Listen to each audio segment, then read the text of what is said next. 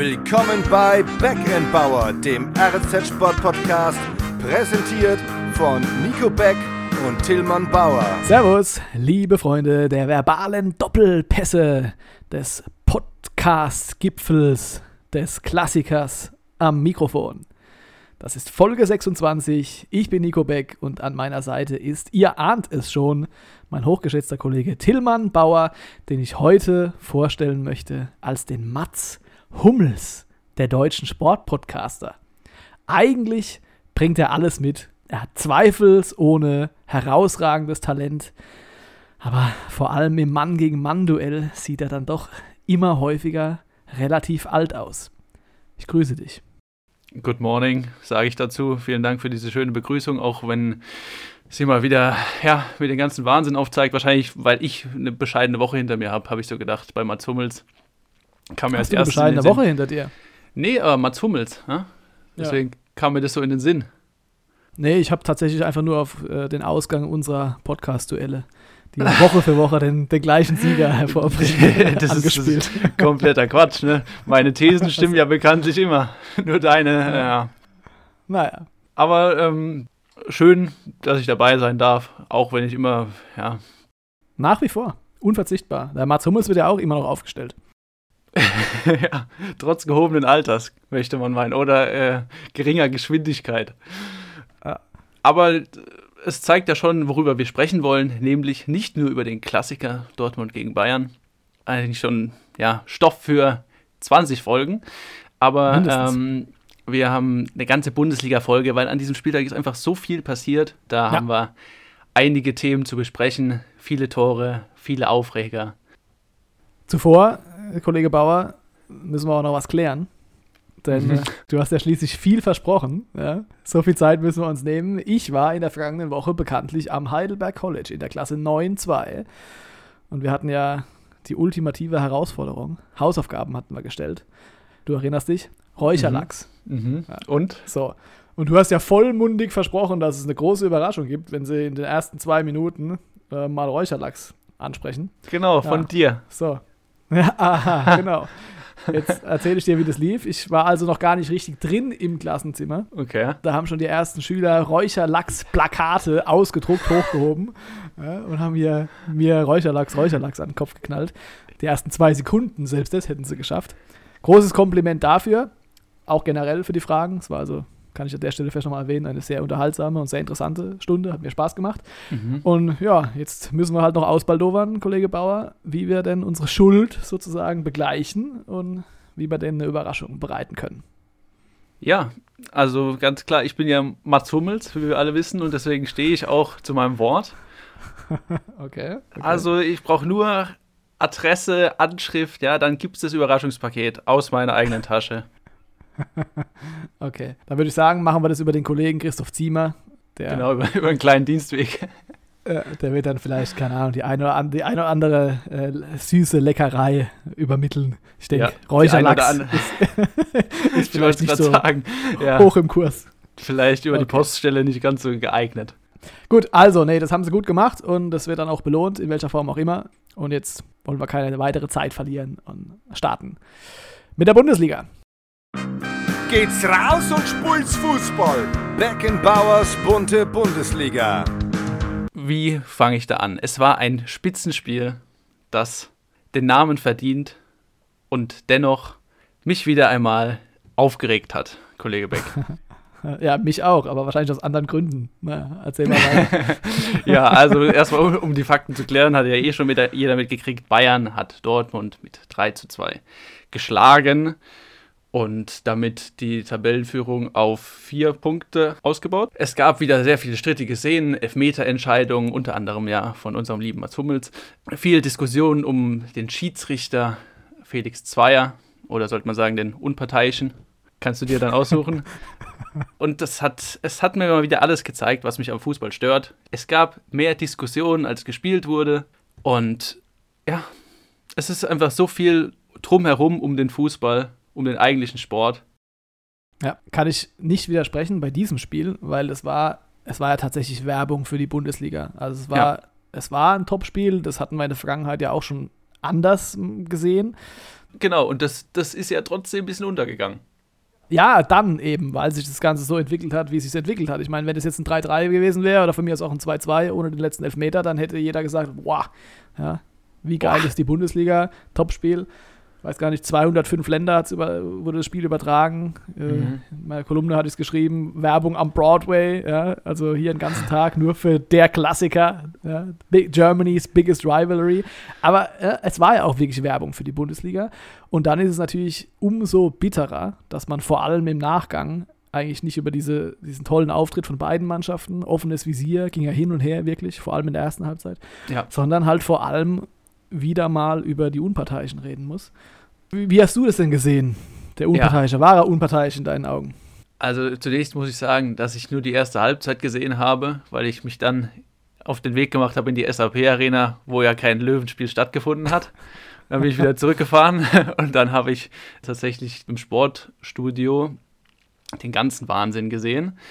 Ja. Ähm, und ich finde es immer müßig, ja, diese ganzen Diskussionen danach war es jetzt, war es jetzt ein Elfmeter, war es jetzt kein Elfmeter? Klar, im Fußball, da die alle wollen ja auch darüber reden. Ja, es gibt zwei Stunden Vorbericht, es gibt zwei Stunden Nachbericht. Äh, es ist ja quasi eine Goldgrube für alle, auch für uns, die halt jetzt auch wieder darüber reden.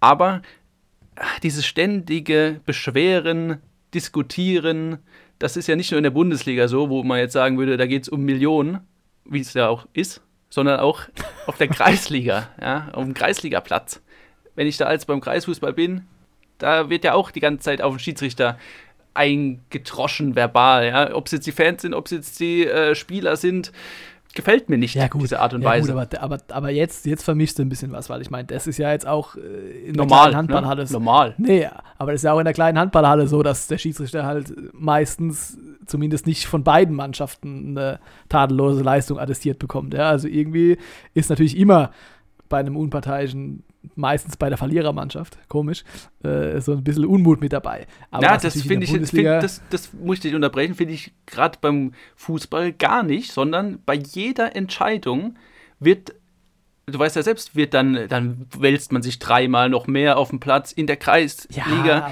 dann, ist, dann wird er sich beschwert, dann äh, jedes Mal wird dann zum Schiedsrichter gerannt. Das ist in anderen Sportarten nicht so.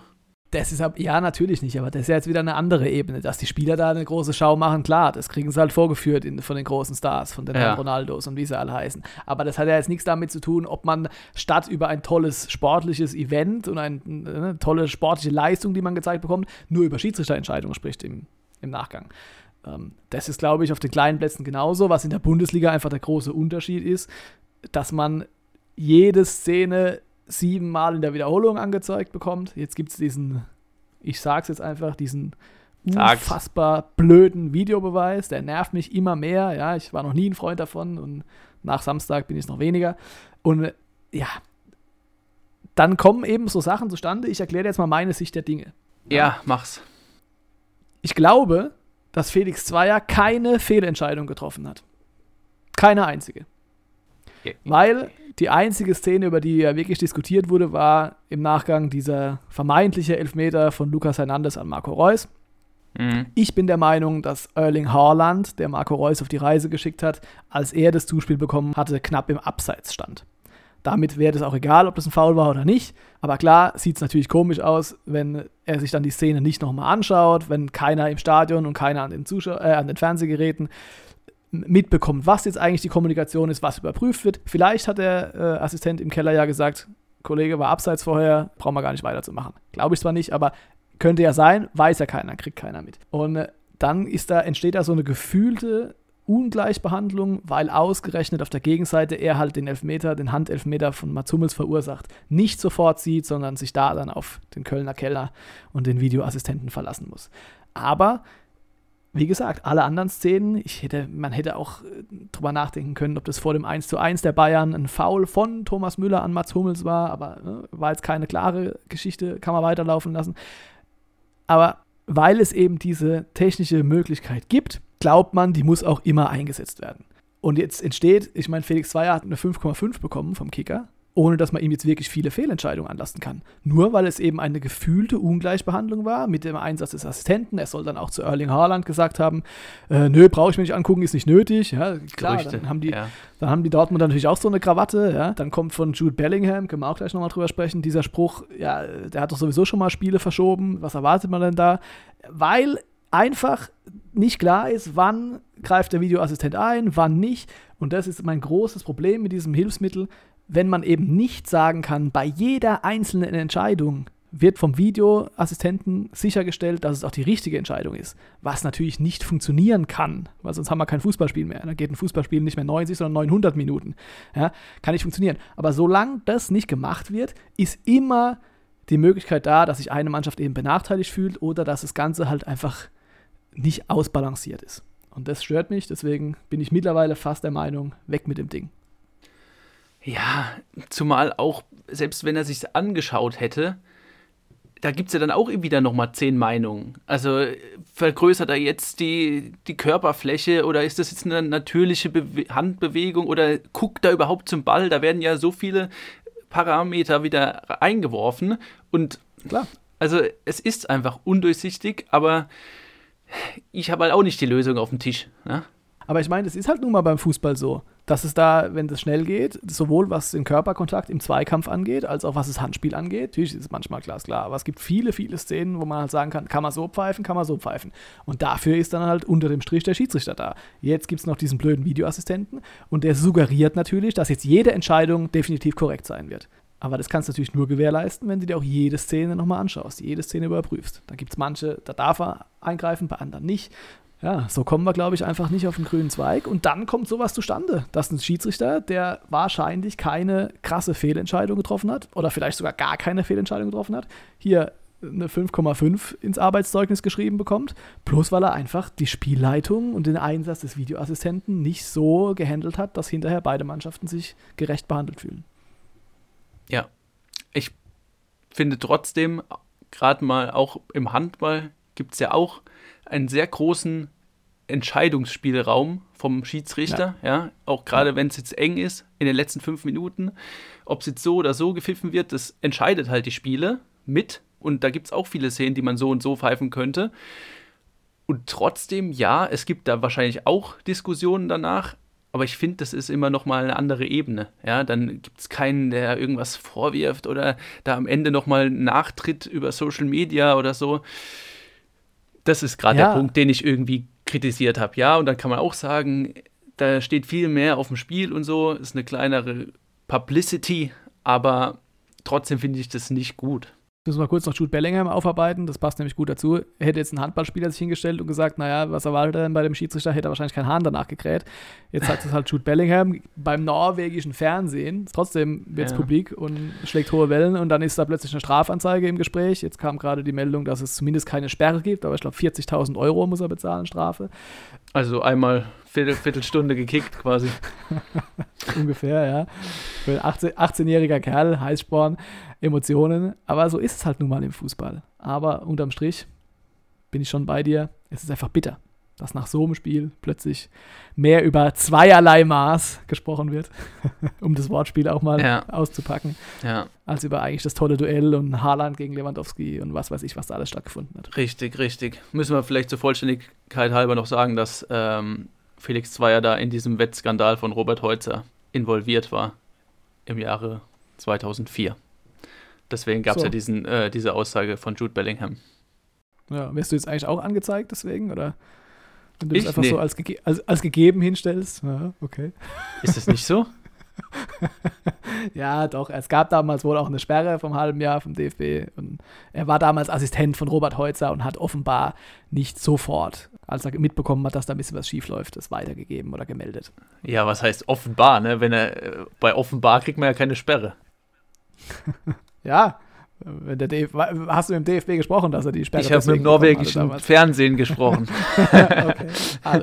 Na, dann wissen wir wieder, dass äh, nach mir ja kein Hahn kräht. Von daher, wenn wir uns im Knast sehen, dann kannst du mich ja besuchen. Ja, ich wollte gerade sagen, wenn dann nur du. Ja, also- Aber apropos Naja. äh, illegal, äh, hast du gesehen, dass der äh, gefälschte Mannschaftsbus vom BVB ja aufs Gelände gefahren ist? Vorm Ja, Spiel. Ich habe schon, hab schon gedacht, jetzt muss ich aber viel schneiden hier heute. Apropos illegal.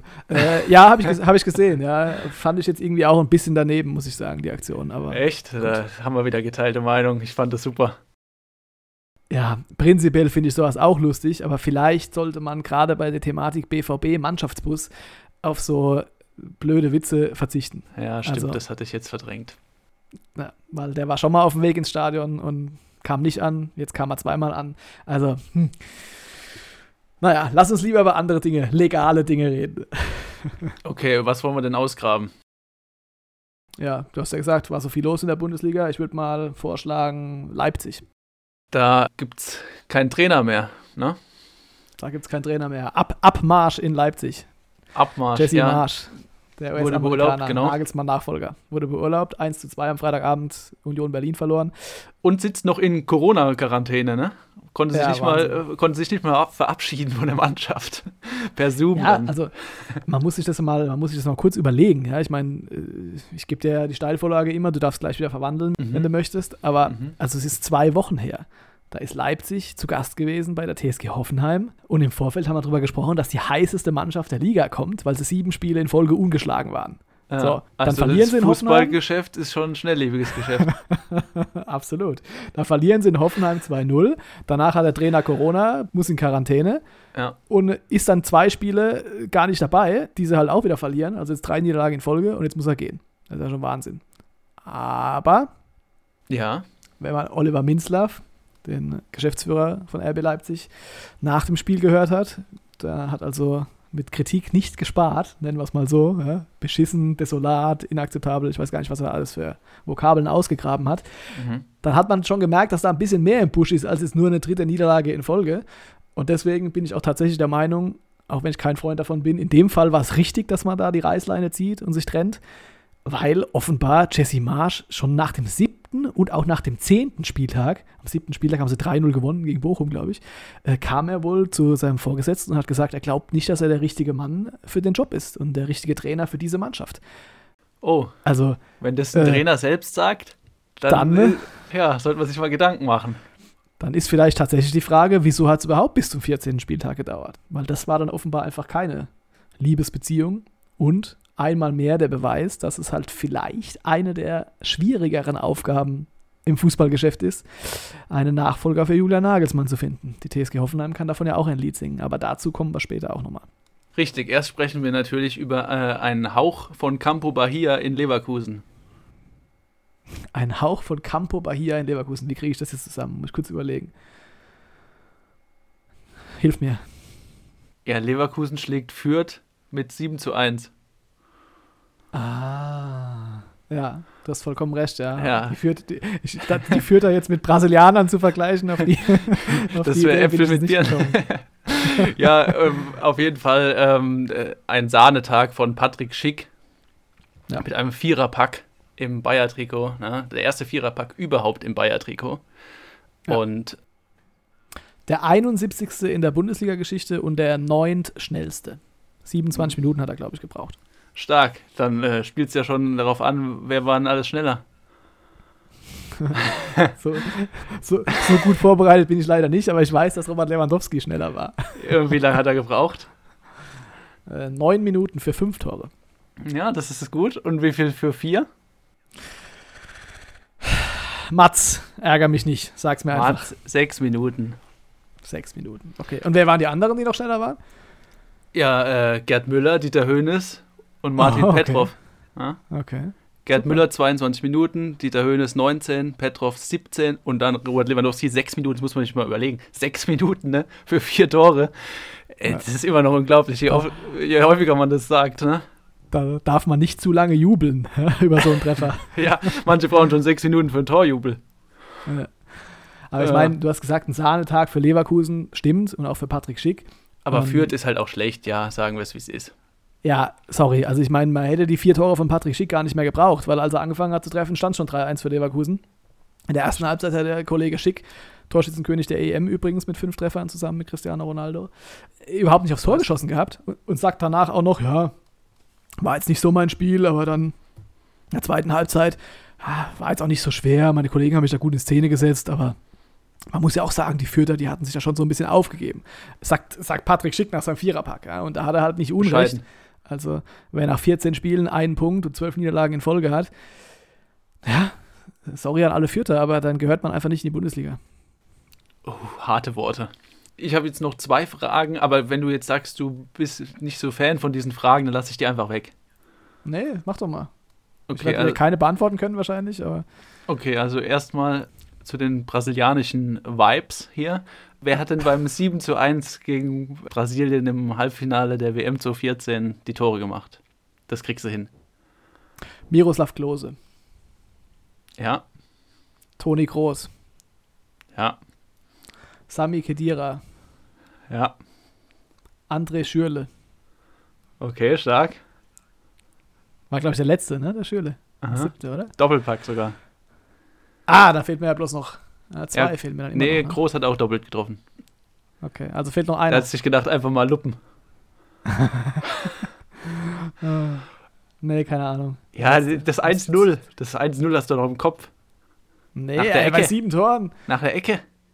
Thomas Müller. Ach, Thomas Müller, selbstverständlich. ah ja, Thomas Müller, eben. Thomas Müller geht immer. Jetzt muss ich aber noch kurz was erzählen dazu. Das Spiel habe ich geschaut äh, während eines Volo-Seminars, also in der Ausbildung zum Sportredakteur oder zum Okay. Redakteur überhaupt. Und am Abend vorher waren wir da gemütlich mit den Kollegen von anderen Verlagen zusammengesessen, haben ein bisschen Bierchen getrunken und haben uns alle auf das Halbfinale gefreut. Und dann war natürlich auch so, ja, mach mal eine Tipprunde. Was glaubt ihr denn, wie es ausgeht? Und dann finde ich es immer so ätzend, diese Tipprunden. Es nervt mich so sehr. 2-1, 1-2, bist ja auch ein großer Experte. 1-0, äh, gucken wir mal. Dann habe ich halt einfach das aus einer, aus einer Bierlaune heraus gesagt, äh, 6-1, ganz klar. Und dann hat er gesagt, ja, komm jetzt, wie hast du getrunken und so. Sag mal, klar, hier, ich bin Sportredakteur, ich weiß das, 6-1. Und äh, ähm, ja, bin dabei geblieben. War falsch, ne? War, kannst dir vorstellen, wie das dann aber, wie das dann aber am Tag danach ja, die Runde gemacht hat. Hä, hä, 6-1 hast du gesagt, 6-1 hast du gesagt. Das eine Tor haben sie mir dann auch nochmal verziehen, ja, dass es noch ein bisschen zu hoch war. Am nächsten Tag kam dann sogar der äh, Dozent und hat mir also persönlich mich beglückwünscht mit per Handschlag. Ja. Er hätte gehört, dass ich da einer auf 6-1 getippt hätte und also so viel Fachwissen, ja, Wahnsinn und überhaupt. Und, äh, also es gibt immer noch Kollegen ja, in unserem Verlag, viele Grüße, Reinhard Lask, äh, Reini, die feiern mich dafür heute noch, ja, für meine Expertise. Wer Okay. leider jetzt die ersten 25 Folgen unseres Podcasts gehört hat, der weiß, dass ich äh, die, ja, Die doch nicht habe. nicht immer mit meinen Tipps äh, so knapp daneben lag. Ja, gut, wir haben ja auch immer Neueinsteiger hier, ne? Die, Ja, die absolut. denken jetzt, denken jetzt gerade, du bist der King. Ja, naja. Hast du noch eine zweite Frage oder soll man Genau, einen eleganten zweite Frage habe ich auch noch. Ähm, Ja. Es gibt noch zwei Spieler, die auch mal einen Viererpack in der Bundesliga erzielt haben. Die noch spielen in der Bundesliga. Robert Lewandowski, kann ich immer wieder mit punkten. Ja, aber einen reinen Viererpack, sage ich mal. Also Fünferpack zählt er jetzt mal nicht dazu. Achso, also es gibt noch zwei andere außer Lewandowski und Schick. Genau. Okay, Wahnsinn. Also jetzt nicht innerhalb von, also innerhalb von Ja, einem ja, Spiel halt, klar. ja. Ja, ein Viererpack, ja. Ein Schick-Trick sozusagen. Ähm, oh, keine Ahnung, ey. Sag mir mal, Also sag mir mal eine ein, Mannschaft. ein, ein, den müsstest du schon wissen. Müsste ich das? Ja, über den haben wir schon häufig, also wirklich häufig hatten wir den hier schon im Podcast. Auch wenn, auch wenn ich nicht weiß, ob es stimmt, sage ich einfach Erling. Nee, Erling ist falsch. Erling ist falsch. Ach, ach, ich war, ich war, äh, Mensch, ich saß sogar im Stadion. Ja, Andrej also, Kramaric, ja. also. Letzter, letzter Spieltag in Dortmund. Vor zwei Jahren war es, glaube ich, ne? 2020, ja. 4-0, viermal Andrej Kramaric. Sorry, Und Max Kruse war der andere. da brauchen wir jetzt nicht länger drüber zu sprechen. Heiratskruse, genau. Grüße. Gut, aber perfekter Übergang. Äh, zum einen meine nicht ganz so kompetenten Thesen und Tipps. Ja, Okay. als auch Andrej Kramaric. Über die TSG Hoffenheim müssen wir noch kurz sprechen. Und dafür haben wir sogar noch mal eine eigene Kategorie heute. Der liebe Gott freut sich über jedes Kind. Beckenbauers Gesicht der Woche. Unser Gesicht der Woche heißt heute zum ersten Mal in Folge 26 Sebastian Hoeneß. Weil er es sich einfach verdient hat. Glückwunsch. Wir haben ihn auch immer mal wieder so ein bisschen kritisiert. Du vor allem? Er musste sich generell viel Kritik gefallen lassen in seiner Zeit. Anderthalb Jahre ist er jetzt in Hoffenheim. Aber wenn man sich jetzt mal die nackten Zahlen anschaut, dann sieht es richtig, richtig gut aus. Am Wochenende haben sie 3 zu 2 gegen Eintracht Frankfurt gewonnen. Das war der dritte Sieg in Folge, der fünfte Heimsieg hintereinander in der Bundesliga. Und jetzt plötzlich ist das Fernziel Europa relativ nah. Tabellenplatz 5, knapp hinter den Champions League Plätzen. Hätte der SC Freiburg nicht knapp Borussia Mönchengladbach geschlagen am Wochenende mit 6 zu 0. Richtig. Zur Pause, zur Pause auch abpfeifen können, weil da stand schon 6-0. äh, aber das, das nur am Rande. Dann wären sie jetzt sogar auf einem Champions League Platz. Also läuft richtig, richtig gut. Und wenn man den Trainer kritisiert für schwankende Ergebnisse, für so ein bisschen eine Achterbahnfahrt, dann muss man ihn auch würdigen, wenn es dann in die richtige Richtung geht. Es scheint momentan einfach bei der TSG alles zu stimmen und Sebastian Hoeneß trägt da mit Sicherheit großen Teil dazu bei. Ich habe mir schon überlegt, ob ich jetzt die Champions League-Hymne singen soll, aber dafür ist es noch ein bisschen zu früh. Ich glaube, so, so, weit wird es auch nie sein, dass jemand dich die Champions League-Hymne singen hören möchte. Äh, doch, also da haben auch schon andere Leute ähm, bei der Fußball-EM, was haben wir da gesungen? Äh, was war denn das? Lass es, lass es. Was war denn das nochmal? Ja, genau. Das war ein, ein Klassiker in Folge, was auch immer. Hört es euch an. was ich mich gefragt habe, ja, 3 zu 2. War das jetzt, ja. war das so knapp, wie es klingt, oder war es. War es. Hätte auch 2 zu 2 also, ausgehen können. Ja, nachdem dann aber Frankfurt in der zweiten Halbzeit nochmal zurückkam, auf 2 zu 3 heran, hat die TSG das Ganze schon ins Ziel gerettet. Dementsprechend groß war auch die Erleichterung, als der Abwehr verfolgt ist. Ich glaube, 12 zu 3 Torschüsse in der zweiten Hälfte für die Hessen. Also, das war ein knappes Ding. Aber Hesse komme. Und unterm Strich juckt's keinen, sagst du doch immer. Das ist dein Lieblingsspruch. Ja, Fußball ist ein Ergebnissport, ne? sage ich auch gern. ja, und jetzt geht's ja gegen Freiburg, ne? Im direkten Duell. Genau, genau. Champions League-Duell. Das heißt also, mit einem Sieg am Samstag im neuen Europapark-Stadion springt die TSG auf Platz 4 und hat die Möglichkeit dann da wirklich in der Tabelle ganz oben mit, mit dabei zu überwintern. Im Pokal sind sie auch noch drin. Also gibt es keinerlei Gründe zur Kritik. Was besonders beeindruckend ist, wenn wir André Grammaric schon ansprechen, der war ja bei uns häufig Thema. Ja? Der, der ist gar kein Faktor. Momentan, der spielt momentan gar keine Rolle, genau. Der hat ein Saisontor hat er, glaube ich, erst oder zwei. Müsste ich jetzt, müsste ich jetzt lügen, auf jeden Fall. Was hat für seine Verhältnisse vor, relativ vom. Vom Kellner zum Knipser oder so, ne? War doch damals der Vorlagengeber. Nur andersrum halt, genau. Vom Knipser zum Kellner. So, aber die letzten zwei Spiele kamen jetzt wirklich von der Bank. Nicht nur, weil er angeschlagen war, das muss man ihm natürlich auch zugute halten, sondern auch, weil einfach die Offensivreihe das so bockstark macht zurzeit. Also mit Giorgino Rütter, der wirklich zeigt, dass er Riesenpotenzial hat eine der Entdeckungen der Saison. Äh, Munas Dabur macht das Ganze gut und Idas Bebu, der TSG-Spieler der vergangenen Saison, hat auch nochmal ordentlich zugelegt. Also das ist eine schnelle, torgefährliche Offensivreihe. Und der Kollege Kramaric, der beste Spieler, der jemals das TSG-Trikot getragen hat. Vertrag läuft aus. Die ganze Zeit dachte man, wie soll es nur weitergehen, wenn er den Verein wirklich verlassen sollte. Der muss sich strecken, weil offenbar es jetzt, man hat es nicht geglaubt, zum ersten Mal seit vielen, vielen Jahren auch ohne ihn läuft. Wartet immer noch auf sein 100. Bundesligator, oder? War das nicht das? Sein 100. Pflichtspieltor für die TSG, genau. So rum, sonst Ste muss der Faktencheck wieder. Steht er bei 99. Ja, ich glaube, da müssen wir eh noch mal ran in der Folge. Ja. Aber das sind ja, ja. Luxusprobleme. Also eine gute Bank, das würden andere Vereine würden sich freuen darüber, solche Probleme zu haben. Ja. Aber da geht es ja wieder darum, sowas dann auch zu managen als Trainer. Ne? Ja, das ist so ein bisschen Fluch und Segen, ne? weil die TSG hatte halt einfach mega Verletzungsprobleme und in den letzten zwei Jahren, das war ja ein Wahnsinn, da waren regelmäßig zehn erweiterte Stammspieler einfach nicht zur Verfügung gestanden. Corona war auch oft genug Thema und dann hat man einfach eben einen großen Kader. Der ist auch ein bisschen zu groß eigentlich. Sebastian Hoeneß hat da nie einen Hehl draus gemacht, dass er gerne noch den einen oder anderen Spieler abgegeben hätte, weil einfach die Gruppe zu groß ist. Aber jetzt so langsam kommen sie alle wieder zurück. Über Benjamin Hübner, den Kapitän, hatten wir auch schon gesprochen, der ist wieder da. Da kann man dann auch wirklich mal so einen Ausfall von einem Sebi Rudi oder von einem Pavel Kaderabek auf der rechten Seite also der war in den letzten Jahren ja immer einer der Fixpunkte und jetzt spielt da ein Kevin Akpobuma die Saison seines Lebens. Da läuft's. Stark. Vielleicht haben wir bald wieder ein international spielende TSG Hoffenheim. Und da ist Sebastian Hoeneß, unser Gesicht der Woche, natürlich noch relativ zurückhaltend. Kann man ja irgendwie auch nachvollziehen, ne, dass er da jetzt keine großen Kampfansagen raushaut. Manchmal würde sich der ein oder andere Kollege da so ein bisschen offensivere Herangehensweise äh, verbal gegenüber den Medien von ihm wünschen. Aber ich kann es ihm nicht verdenken. Also er ist damit gut gefahren bislang. Auch in der Krise hat er immer den Ball flach gehalten und hat da jetzt nicht zu sehr draufgehauen. Immer versucht, das Ganze sachlich, nüchtern zu analysieren. Das ist wahrscheinlich einfach so seine Art. Das macht er jetzt im Erfolg auch. Also er lässt sich da auf keiner PK und glaube mir, wir haben es alle schon oft genug versucht, aber er lässt sich da nicht locken und will also von Champions League oder Europapokal, das will er noch nicht in den Mund nehmen. Er sagt immer, äh, sie wollen in einer Position sein, in der man um die spannenden Plätze mitspielen kann. Auch eine schöne Formulierung. Er bleibt seiner Linie einfach treu, ja?